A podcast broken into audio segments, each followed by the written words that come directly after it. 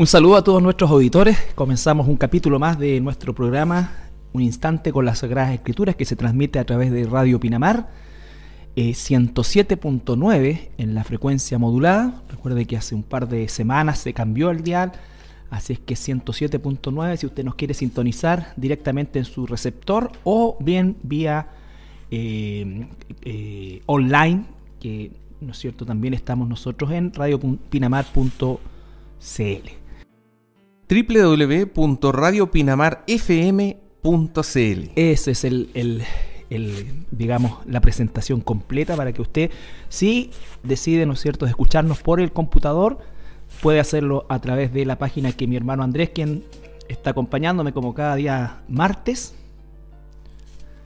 Y sábado. Muchas, sábado. muchas gracias, Pastor. Un saludo a todas las personas que, que nos escuchan en este estudio. Así es. Bueno, en medio de, esta, de este clima futbolero, ¿no es cierto?, del cual es difícil abstraerse, le queremos, ¿no es cierto?, recordar que eh, estamos haciendo el estudio del, Evangelio de Mateo. Eh, estamos en el capítulo 5, hemos avanzado ya varios, varios versículos, hay muchos temas incorporados en el, en el capítulo 5, es un capítulo súper extenso. Eh, estamos hablando de que son por lo menos 45, en realidad 48 versículos, ¿no es cierto? Y Jesús toca muchos temas a, través de esta, e, en este capítulo mismo, ¿no es cierto? Y eh, comienza con las bienaventuranzas, sigue, ¿no es cierto?, con todo lo que son, diríamos nosotros, el comportamiento moral y la influencia que nosotros como cristianos debiéramos tener en este mundo como la luz y la sal. Y comienza también a tratar con aspectos de nuestro carácter, como por ejemplo, él mismo nos enseña acerca de la ira.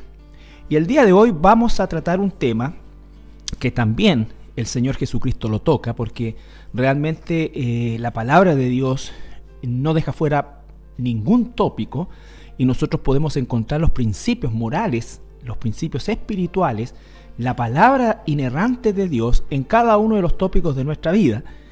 Y uno de estos es, ¿no es cierto?, lo que corresponde a la realidad del matrimonio y la desgraciada realidad, ¿no es cierto?, lo que es el adulterio. Mateo capítulo 5, versículo 27-28. Dicen, oísteis que fue dicho, no cometerás adulterio, pero yo os digo que cualquiera que mira a una mujer para codiciarla, ya adulteró con ella en su corazón. Bueno, tremenda declaración esto es lo que uno a veces trata de...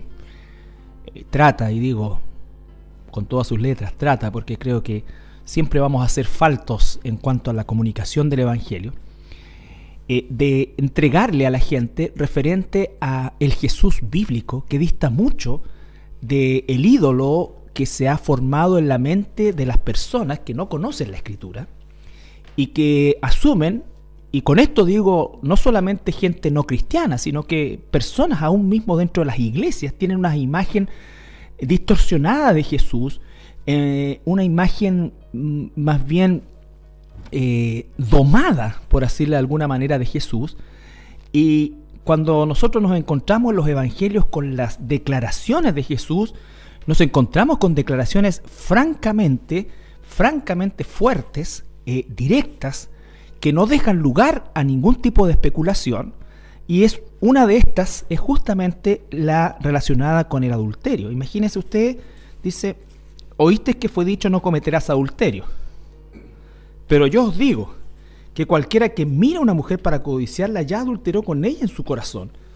Entonces, Jesús está no solamente refiriéndose al hecho de la eh, del adulterio, en este caso, de manera eh, de, concretar una relación adúltera o consumar una relación adúltera, sino que está yendo a la raíz del adulterio, al pensamiento adúltero que los seres humanos tenemos, tenemos, y con más recurrencia de la que nosotros mismos quisiésemos. Entonces, nos llama a, a que el Espíritu Santo pueda trabajar sobre la raíz de nuestros pensamientos para desde ahí que emerja, ¿no es cierto?, la, santidad. Ahora, contextualmente aquí estamos viendo a Jesús enfrentando principalmente la enseñanza eh, torcida de los fariseos, por eso él dice, oíste que fue dicho. no dice escrito está, porque eh, los fariseos habían tomado gran parte de, las leyes que Dios había dado a lo largo del tiempo y las habían acomodado, por supuesto, a su conveniencia. Sí, de todas maneras, eh, como, como bien dijiste tú, Carlitos, esto está dentro de los diez mandamientos. El no cometer adulterio. Es eh, en el Éxodo 20:13. Éxodo 20 y después se repite. Deuteronomio 5:17. Correcto. En, esos, en esas dos partes eh, los diez mandamientos están escritos. Así que si usted puede, digamos, trate de tomar su Biblia y busque esas dos partes, Éxodo 20 y Deuteronomio 6. ambos capítulos tienen los diez mandamientos y como podrá comprobar son idénticos, digamos. Eh, y la idea es que está escrito dos veces para que no nadie se vaya a equivocar ni vaya a leer una sección que es diferente a la otra. No, cualquiera de las dos son idénticas y nosotros debiéramos leerlas y debiéramos saberlas de memoria. Pero como bien dice nuestro pastor, es importante saber que lo que estaba haciendo Jesús era luchando, como bien hoy en día también se lucha, contra lo que es la religiosidad. Eh, recordando algunas semanas atrás que leímos Mateo 5:17, donde Jesús le decía a sus discípulos, no penséis que he venido para abrogar la ley o los profetas, no he venido para abrogar, sino para cumplir. Y en el fondo él estaba cumpliendo esta ley de no cometer adulterio, pero como decía ahí, él estaba venía Jesús para llenarla hasta el tope, que es la palabra que se utiliza en cumplir, ¿cierto? O sea, no solamente es la parte física de cometer adulterio, sino que Jesús va más allá y llena la ley hasta el tope. Y dice, también tiene que ver con lo que está en tu mente, con lo que está en tu corazón, qué es lo que tú deseas. No necesariamente lo que tú muestras, lo que tú dices, lo que tú haces, sino qué es lo que está en tu corazón, qué es lo que está en tu mente. Exacto, va a la esencia del ser. Por eso es que, obviamente, cuando nosotros observamos el estándar que Jesús comienza a dar a partir de la declaración de la ley, tal como dices tú, viene a llenarla, o sea, a, darle cumplimiento, a, completarla, eh, resulta absolutamente imposible para cualquier ser humano. Por eso es que el concepto de la salvación, el concepto, ¿no es cierto?, de la expiación, de la sustitución que Jesús hace por nosotros en la cruz, es en definitiva lo que compra la libertad para nosotros y también nos imputa una justicia que no tenemos y que nunca pudiésemos alcanzar. ¿Quién pudiese alcanzar hoy día la justicia de no pensar en, en el mal de alguien?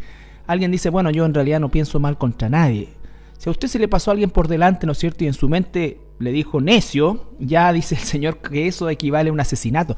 Imagínate, Ahora, si usted mira a una mujer, ¿no es cierto? Hay algunos que dicen, bueno, la segunda mirada es, pecado, porque la primera es... y, y estupideces como esa, la verdad es que no es así. Nosotros tenemos un corazón lascivo, el que tenemos que sujetar al Espíritu Santo cada día, pero quien no lo tiene, quien no tiene el Espíritu Santo, está esclavo de ese pecado. Y esta palabra nos está diciendo claramente que nosotros solamente en Cristo podemos tener eh, bueno, la salvación, remisión de pecados, pero también el poder sobrenatural para luchar contra nuestra naturaleza caída, ¿no es cierto? Y poder día a día vencer esta corriente natural que está en nosotros. Así, parte de esa naturaleza caída también es eh, el tema de la religiosidad. Nosotros por, por nuestra misma naturaleza caída vamos a tratar de buscar la religiosidad, a tener estas leyes que, que, no van a trabajar sobre mi corazón, que no trabajar sobre mi mente, sino que se centran específicamente en las cosas físicas que todos los demás ven, digamos, que hay que hacer, como un listado de reglas, digamos. En, eh, en el mismo libro de Mateo, capítulo 23 y versículo 23 también, podemos ver un poco con más detalle a qué se refería Jesús. Eh, como bien decías tú, pastor, eh, perdón, como bien decías tú, Carlito, eh, Jesucristo ocupa unas palabras muy fuertes, muy fuertes hacia los fariseos y los escriba. Aquí dice, hay de vosotros escribas y fariseos hipócritas, le dice. ¿Por qué? Porque diezmáis la menta y el eneldo y el comino, y dejáis lo más importante de la ley. Ojo, ¿qué es lo más importante de la ley? La justicia, la misericordia y la fe. esto era necesario hacer sin dejar de hacer aquello. Y después sigue más allá. Guías ciegos, que coláis el mosquito y tragáis el camello. Guías ciegos, que coláis el mosquito y tragáis el camello. Ay de vosotros, escribáis y fariseos hipócritas, porque limpiáis lo de fuera del vaso y del plato, pero por dentro estáis llenos de robo y de injusticia. Oye, eh, parece que estuviera hablando de Vaticano. Yo creo que. Fariseo ciego dice: limpia primero lo de dentro del vaso pero y del si plato. eso es, pues imagínate. ¿Quién podría decir que esta gente con esta, esta pompa externa de, entre comillas, pureza, escondía las depravaciones más grandes que ha- a la cual ha asistido la sociedad, no de este país, la sociedad del mundo? Así es. Entonces. eh, Es una lucha. Es una lucha. Es una confrontación que hace el Señor Jesucristo hacia la religiosidad de esa época, que eran los fariseos y los escribas. Pero trayéndolo hoy en día, como bien dices tú, Carlito, nosotros lo vemos, lo vemos dentro de la religión católica. La religión católica se basa en que también hay sacerdotes, ¿cierto? Que serían estos intermediarios ante Dios, que era el rol que en esa época cumplían los escribas y los fariseos. Y estos, estos sacerdotes del, del catolicismo romano también están, como bien dices tú, cumpliendo con tal cual lo que está apareciendo acá, digamos, guías ciegos, dice, hay de vosotros escribas fariseos hipócritas porque sois semejantes a sepulcros blanqueados, que por fuera la verdad se muestran hermosos, más por dentro están llenos de huesos de muertos y de toda inmundicia. ¿Sabes por qué te digo en relación al catolicismo romano principalmente y casi exclusivamente? Porque la verdad que la apostasía dentro de la iglesia cristiana verdadera el día de hoy, eh, yo creo que lo que menos le importa a, a lo- a los ministros apóstatas, que obviamente no son cristianos, pero se dicen cristianos, es su prestigio. Ellos están La imagen. la imagen, no, ellos ya tienen tan dominado el pensamiento de la gente que les da lo mismo decir cualquier barrabasada, cualquier burrada que no se cumpla, eh, hacer cualquier tipo de show, en fin. No hay ni siquiera un interés de aparecer eh, puros, santos o diáfanos. Sin embargo, en este sistema, por supuesto que es el engaño durante los siglos de que se trató de dar por medio de las vestiduras, de los rituales, en fin, de tantas cosas, eh, esta visión de gente santa desde el punto de vista religioso, no del punto de vista bíblico, y en función de eso fue lo que provocaron tanto daño a la humanidad, a la humanidad. Imagínate tú, este hombre eh, Marcial Maciel, un hombre idolatrado y, beatificado por la- la el mismo jefe del sistema romano, era un depravado, pero de, de- tomo y lomo, o sea, totalmente endemoniado, satanizado y sin duda alguna hoy día quemándose en el infierno. El tema ahí con, con la, la Iglesia Católica Romana es qué es lo que pasaba con aquellos hombres que donde se había demostrado, digamos, de que habían abusado de menores.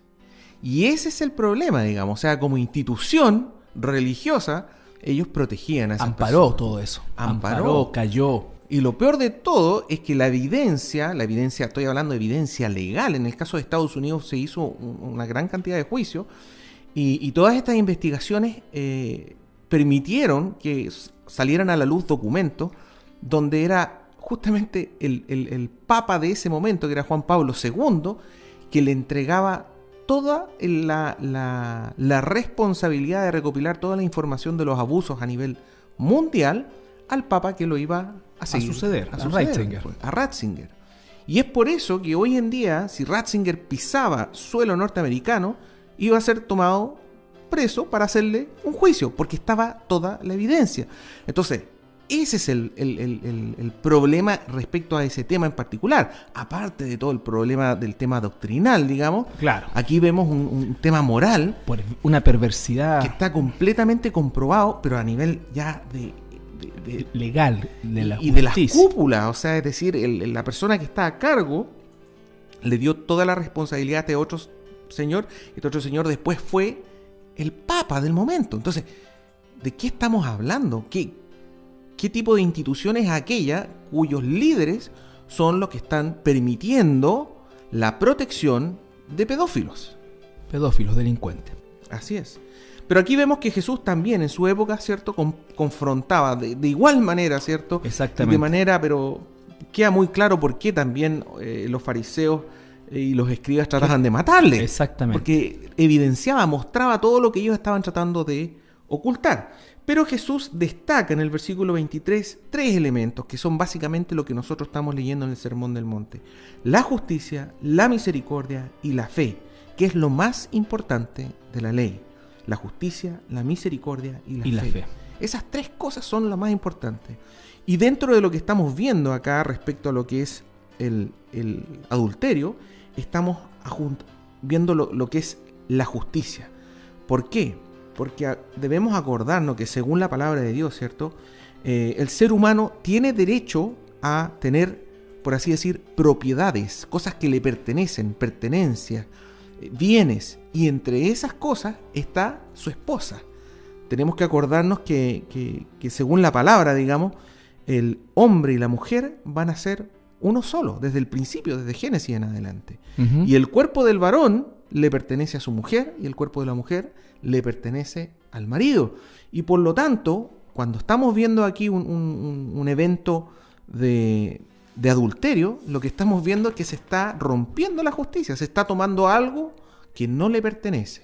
Y exactamente, y llega a tal punto eh, el tema de la, de la justicia y, de la representación de la pureza del matrimonio, en el hecho de que la analogía que Jesús eh, usa para su relación con nosotros como iglesia es justamente una relación matrimonial. Por lo tanto, el adulterio es una ruptura, aun cuando todos los pecados, todos los pecados como tal, representan una separación con Dios, el adulterio es un atentado a una, tal como decías tú, a una propiedad que en el caso de la, de, la relación de Dios con Israel primero y de Dios con la iglesia, se está refiriendo, ¿no es cierto?, justamente a algo terrible, espantoso, que Dios castigó en su justicia, ¿no es cierto?, permanentemente en la nación de Israel cada vez que ésta eh, se volvía a los ídolos. Entonces, la situación de, la fidelidad matrimonial para Dios es algo eh, fundamental, no es algo menor, no es algo, eh, no lo relativiza y le da una, una connotación eh, mucho más grave como consecuencia, ¿no es cierto?, al pecado del adulterio. Vamos a ir a una pausa musical y al regreso seguimos con, con esta temática. Bueno, estamos de regreso después de, esta pausa musical, hablando de un tema eh, relevante para el Señor, siempre un tema candente desde el punto de vista de lo que significa eh, el quiebre matrimonial y el efecto social, cultural y por supuesto espiritual que tiene el que exista una infidelidad, un adulterio dentro de una relación matrimonial.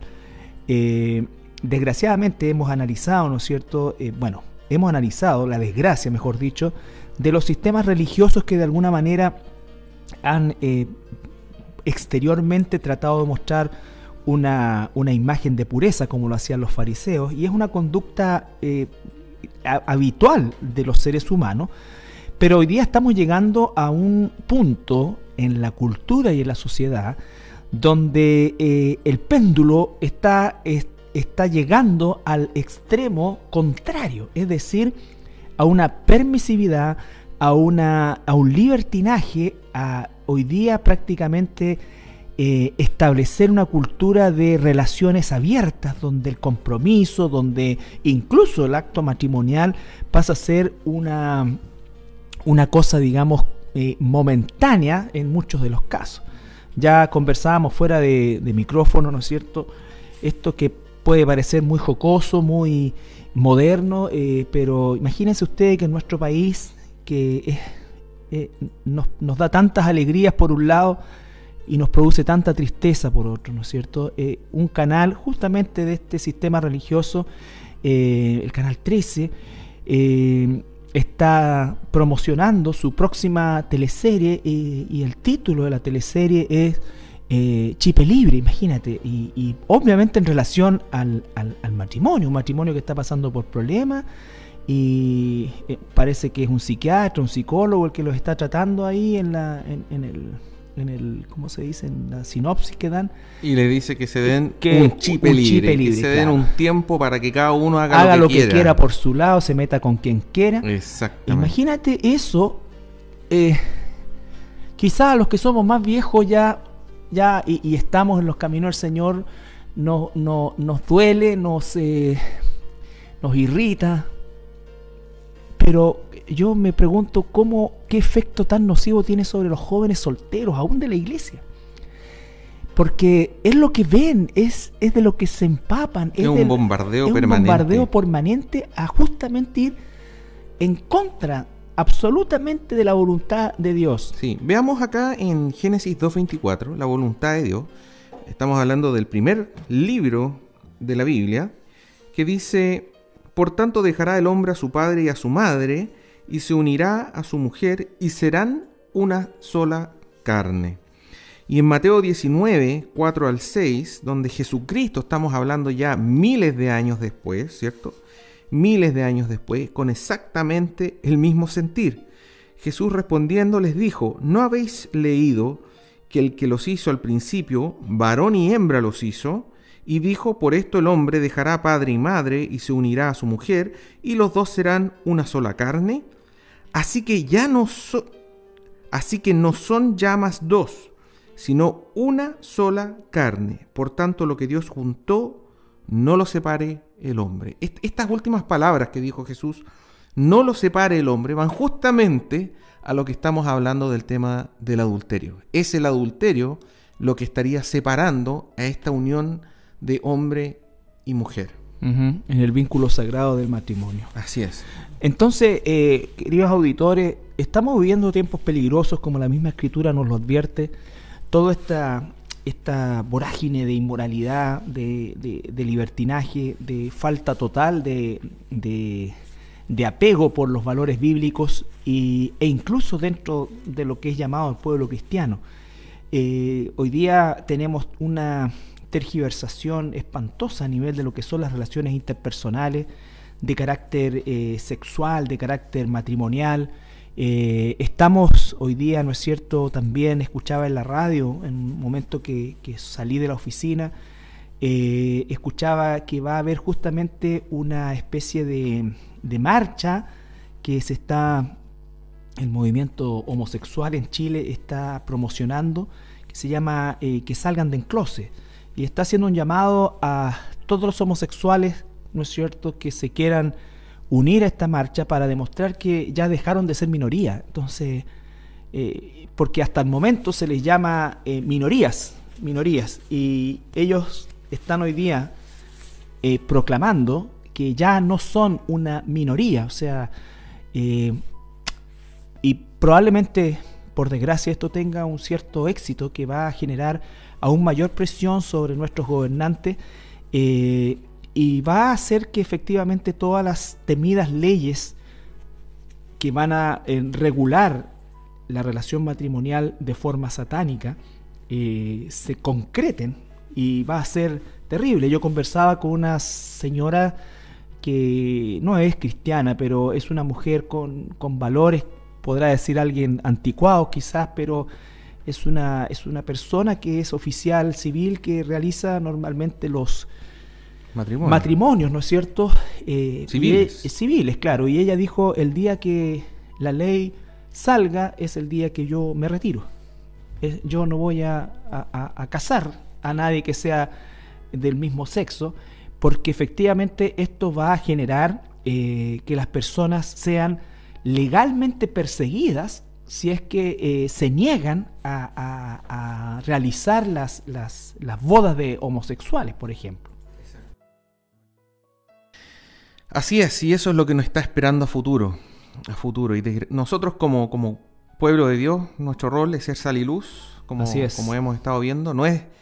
No vamos a detener o revertir este proceso, pero sí como la sal vamos a hacer que esta putrefacción sea lo más lenta. entorpecer la putrefacción de alguna manera. Que sea lo no más la vamos a lenta poder detener. Es- parte del proceso. Una parte importante respecto a este versículo que hemos estado estudiando es eh, las palabras de Jesús cuando dice, pero yo os digo que cualquiera que mira a una mujer para codiciarla, ya adulteró con ella en su corazón. Aquí hay unas palabras bastante importantes. Particularmente es la palabra que Jesús utiliza, dice, para codiciarla. Y es un detalle bien importante. Hay algunas traducciones que dicen, si mira a una mujer y la codicia, ya adulteró en su corazón. Sin embargo, acá tenemos esta palabra para que existe en el original y que es la palabra pros, pros, y que quiere decir con el fin de, cuya meta es, o orientado hacia, o en este caso, la traducción más breve es para. Y esto es bien importante porque en el fondo lo que nos está diciendo es que si el día de mañana, yo me imagino que igual hay hermanos, hermanas, digamos, que en algún momento, así como de repente uno puede mirar a un plato de comida y sentir apetito y ganas de, comer un plato de comida, ¿cierto? Le, da apetito. De una forma similar, un, hermano puede mirar a una mujer y encontrarla atractiva. Y eso, y eso es muy importante, no es pecado, eso es tentación. Tentación. Y la tentación no es pecado, como nuestro Señor Jesucristo dice que Él fue tentado en todo, pero jamás pecó. Jamás pecó. Entonces aquí lo que está hablando el Señor Jesucristo nuevamente, una vez más, no es la religiosidad, como decías tú, Carlito, no es que si uno mira a una mujer una vez o dos veces o tres veces, la tercera vez que la mira es pecado. No, aquí es el tema, ¿qué es lo que hay en tu corazón? ¿Para qué tú la estás mirando? ¿Cuál es la intención de mirarla? ¿A dónde vas con mirarla? Si tú la estás mirando para codiciarla, es decir, aunque sea una sola vez, miras a la mujer, la encuentras eh, eh, seductora, digamos, y te quedas mirándola, ya estás pecando. Ya cometiste adulterio en tu corazón. ¿Qué es lo que uno debe ser, debe hacer, digamos? Es que si uno mira hacia un, lado y hay una mujer que, que a uno causa todas estas eh, reacciones químicas que hoy día conocemos, ¿cierto?, en nuestro cerebro, eh, nosotros lo que debemos hacer, mirar para otro lado y evitar. En el fondo lo que el Señor nos llama es a evitar. Sí, es como un poco eh, la actitud de José, no como un poco, sino la actitud de José justamente de escapar. Del, en este caso José escapó del acto propiamente tal, pero porque su corazón estaba enfocado en Dios, no porque no le gustara las mujeres. Eh, y en el mismo modo, ¿no es cierto?, eh, nosotros debemos escapar aún de nuestra visión eh, o hacer que nuestra visión escape, mejor dicho, de, la posibilidad de que esa tentación se transforme en un pecado. Exactamente. Entonces, esta codicia que dice ahí es para codiciarla, ¿cierto? La palabra codicia es la tentación, se refiere a la atracción, a la seducción que uno puede sentir en el caso de un varón hacia una mujer o una mujer hacia un varón.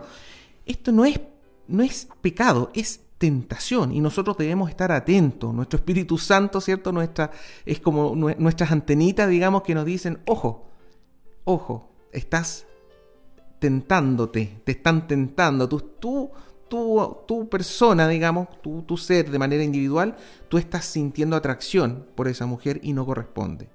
¿Ya? Y por lo tanto, uno quita la vista y evita. La idea es evitar, siempre evitar. Si yo me conozco, yo conozco mi ser, no es necesario que yo haga nada. Eso es lo que está diciendo Jesús. No es necesario que yo llegue a tener una relación sexual con una mujer. No. Antes de eso, ¿qué es lo que está en mi corazón? ¿Qué es lo que está en mi mente? Y si efectivamente yo siento una seducción o una atracción por esa mujer, debo evitarlo. Ahora, la atracción y la seducción tampoco, como, como decíamos, claro, es, es, una tentación, pero no es pecado. Y tampoco se equivocó Dios en colocar eso en nuestros corazones, porque la verdad es que Dios nos hizo varón y mujer y, y colocó ahí esa atracción natural entre los sexos opuestos, digamos. El tema es que yo debo ejercitar esa atracción y esa seducción con quien corresponde, con mi esposa o con mi esposo en el caso de una mujer, ¿cierto? Así es, vamos a la siguiente pausa musical y al regreso vamos ya entrando en, tierra derecha para eh, el final del programa. Bien, estamos de regreso después de, la, de, esta pausa musical y eh, vamos a leer el capítulo, estamos en el capítulo 5, pero vamos a eh, leer el versículo 29 y 30 para terminar el, el párrafo, estos cuatro versículos. Dice, por tanto, si tu ojo derecho te es ocasión de caer, sácalo y échalo de ti, pues mejor te es que se pierda uno de tus miembros y no que todo tu cuerpo sea echado al infierno. Y si tu mano derecha te es ocasión de caer, córtala y échala de ti, pues mejor te es que se pierda uno de tus miembros y no que todo tu cuerpo sea echado al infierno. Estaba escuchando la otra vez, pastor, a, un grupo de, de personas y un pastor en particular, digamos, que contaba que habían personas que desgraciadamente habían tomado estos versículos de manera literal y que se habían amputado alguna mano, digamos.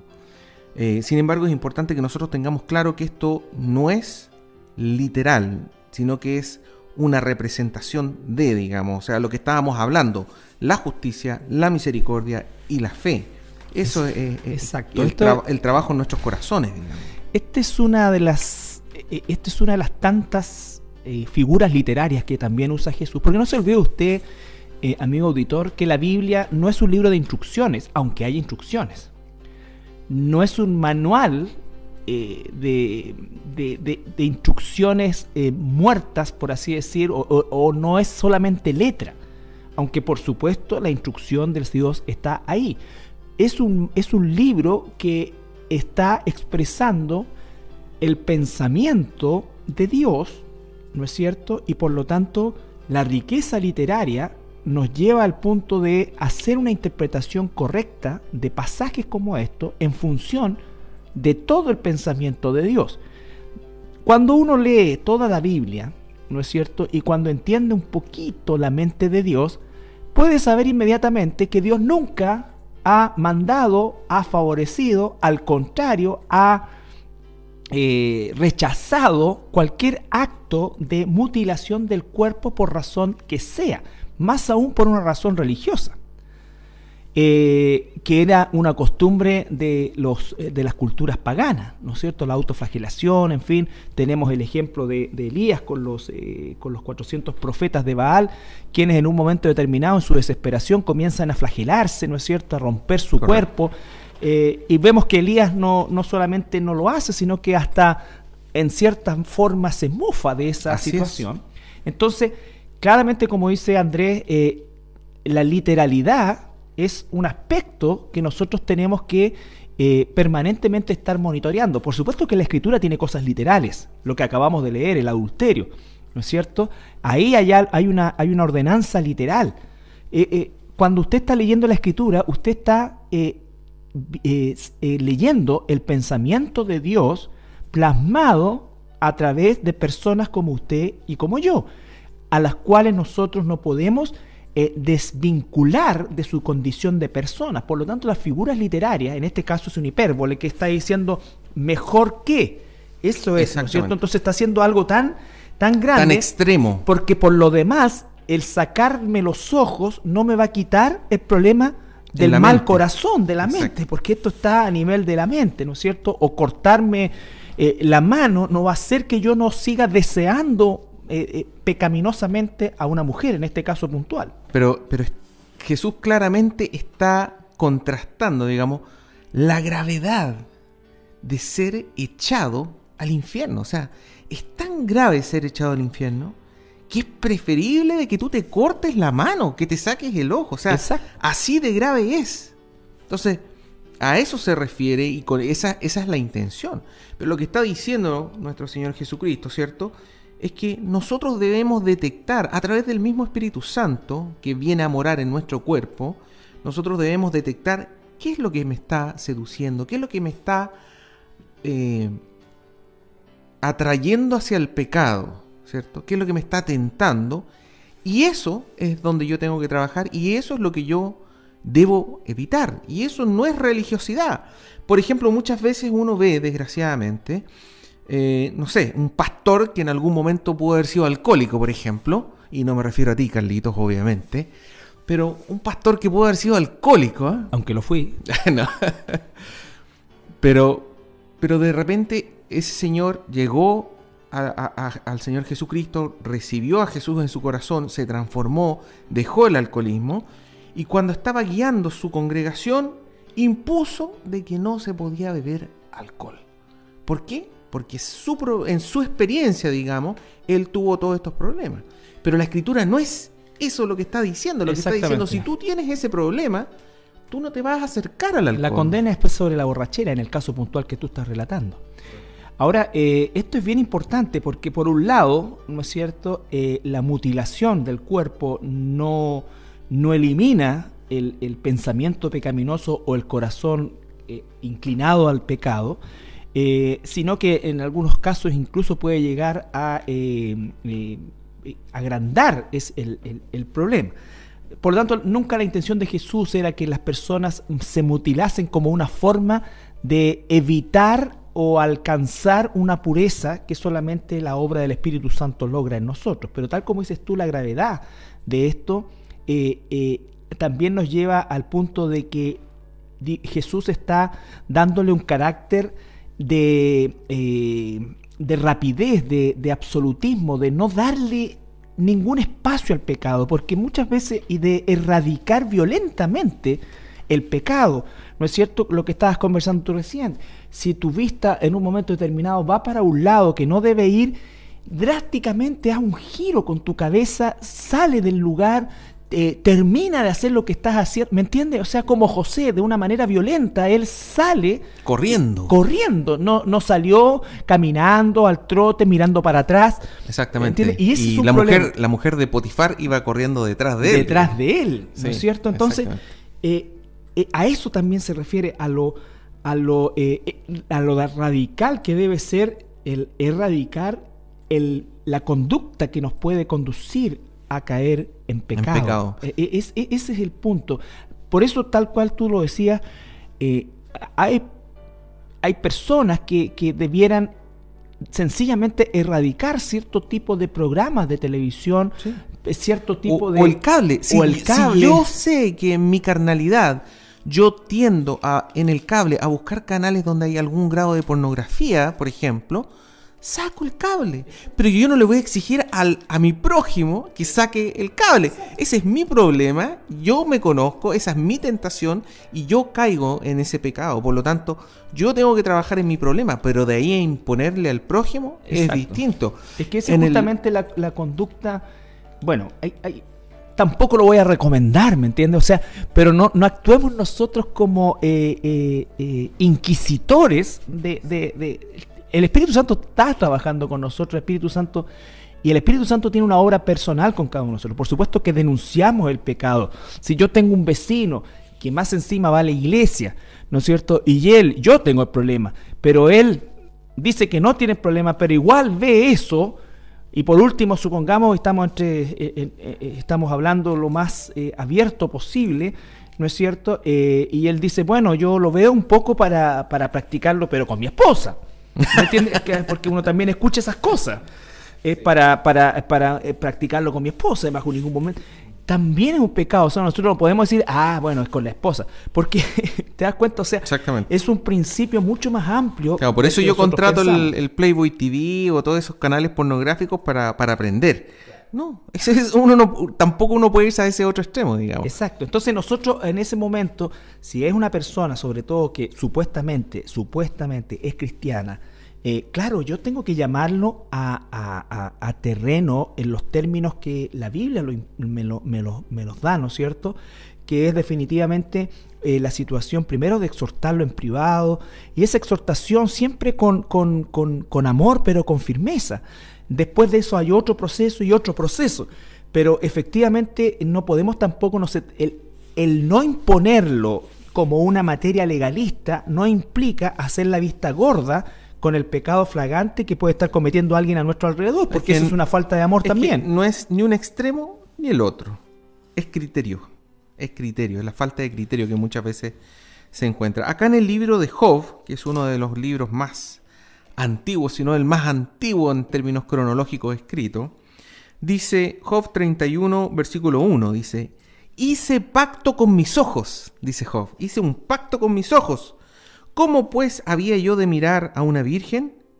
Porque ¿qué galardón me daría de arriba Dios? ¿Y qué heredad el omnipotente desde las alturas? Básicamente lo mismo que está diciendo Jesucristo. Y Job no la tenía fácil, su esposa era bastante difícil. Difícil, por decirlo poco. Exacto. Maldice, maldice, a tu Dios. Maldice a Dios y muérete. Imagínate. Ese, fue ah. el, consuelo de su esposa cuando estaba sufriendo. ¿No sería la suegra? y a lo mejor hay un problema de traducción. Pero aún así vemos que Job dice, hice pacto con mis ojos. Es lo mismo que dices tú. Yo propuse en mi corazón, ¿cierto? Evitar, evitar el pecado, evitar la tentación que yo sé que yo voy a poder pecar. Porque si yo llego a pecar, dice acá, bueno, ¿y qué premio, qué galardón me va a dar Dios? Y dime tú, ¿qué heredad me va a dar Dios arriba, en los cielos? Es un tema personal, es un tema, tal como decías tú, eh, congregacional, pero no es un tema que nosotros podamos manejar a la luz de una regla, desde el punto de vista humano. No, sé si alcanzo a, darme a entender bien, pero eh, cuando nosotros vemos a un hermano en una situación pecaminosa, hay una forma de tratar de restituir ese hermano a una comunión con Dios, eh, sea en esta situación o en cualquier otra situación.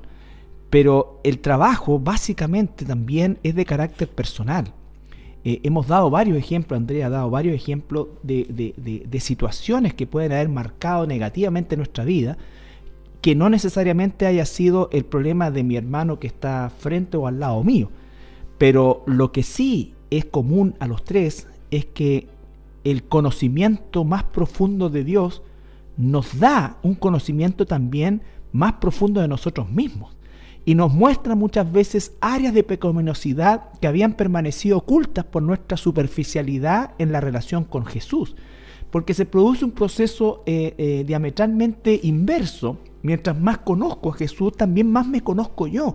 Más gloria recibe Él y más desde un punto de vista, como lo dice Job, ¿no es cierto?, me aborrezco, haciendo alusión justamente a que él descubrió una pecaminosidad que hasta antes de este conocimiento profundo de Dios no lo tenía de sí mismo.